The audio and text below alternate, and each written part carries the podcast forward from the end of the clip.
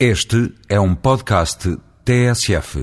Temos nos últimos tempos vindo a assistir a alguma polémica e controvérsia sobre a possibilidade de serem as autarquias de delimitar e gerir a Reserva Ecológica Nacional, criada e bem nos anos 80 pelo arquiteto Ribeiro Teles, para preservar o equilíbrio biofísico do país, ou seja, os ecossistemas essenciais ao equilíbrio natural, à época alvo de agressão urbanística absolutamente fora de controle e cujos custos ainda pagamos, como são bem exemplos os trágicos acontecimentos das recentes cheias. A questão que tem vindo a ser levantada é a suposta apetência imobiliária das autarquias em detrimento da conservação do meio ambiente e qualidade de vida, provocando no limite a total destruição do sistema biofísico do país, de que infelizmente os atuais planos diretores municipais são exemplo, pois somariam, aplicados no limite, quase 40 milhões de habitantes em Portugal. Vale a pena refletir sobre o problema, pois diz respeito a todos nós, à nossa qualidade de vida, ao modo como tratamos o território, partindo do pressuposto que nenhum ouvinte gostaria de ver o país coberto de prédios.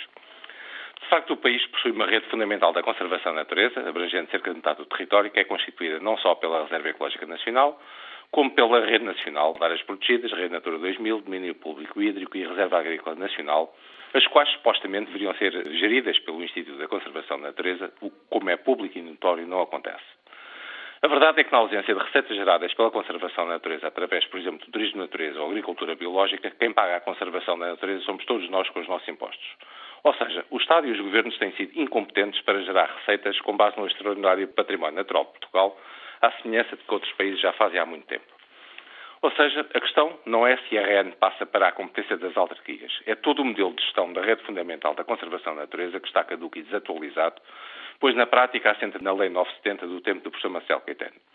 Parece até esquizofrenia política que o mesmo governo que retira, a meu ver, erradamente, a participação das autarquias da gestão das áreas protegidas venha agora a transferir para essas autarquias o ónus da Reserva Ecológica Nacional. Afinal, em que é que ficamos?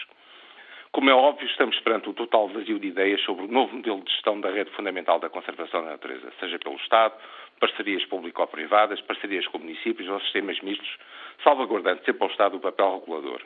Atirar o ónus de predadores do património para os autarcas não é só de mau gosto intelectualmente pobres, como é ocultar a questão de fundo. A lei das finanças locais, que os amarra ao dogma de só tens receita se licenciares a construção imobiliária, essa sim é que é a mãe de todos os males. A conservação do património natural pelo qual todos pugnamos, e sei por experiência própria que a maioria dos autarcas também assim pensa, é demasiado importante para leituras superficiais. Sempre tive uma convicção. O primeiro passo para resolver um problema é perceber que temos um problema. Neste caso, mais do que leis avulsas e casuísticas do tipo meias tintas, devemos é ter uma análise séria e profunda, conjunta, sobre o modelo de gestão da rede fundamental da conservação da natureza e das finanças locais. Começar hoje o debate já é um dia mais tarde. Apelo veementemente para que a Assembleia da República promova esta reflexão. É um assunto de todos nós e não apenas do Governo, seja ele qual for, a bem do ecossistema Portugal.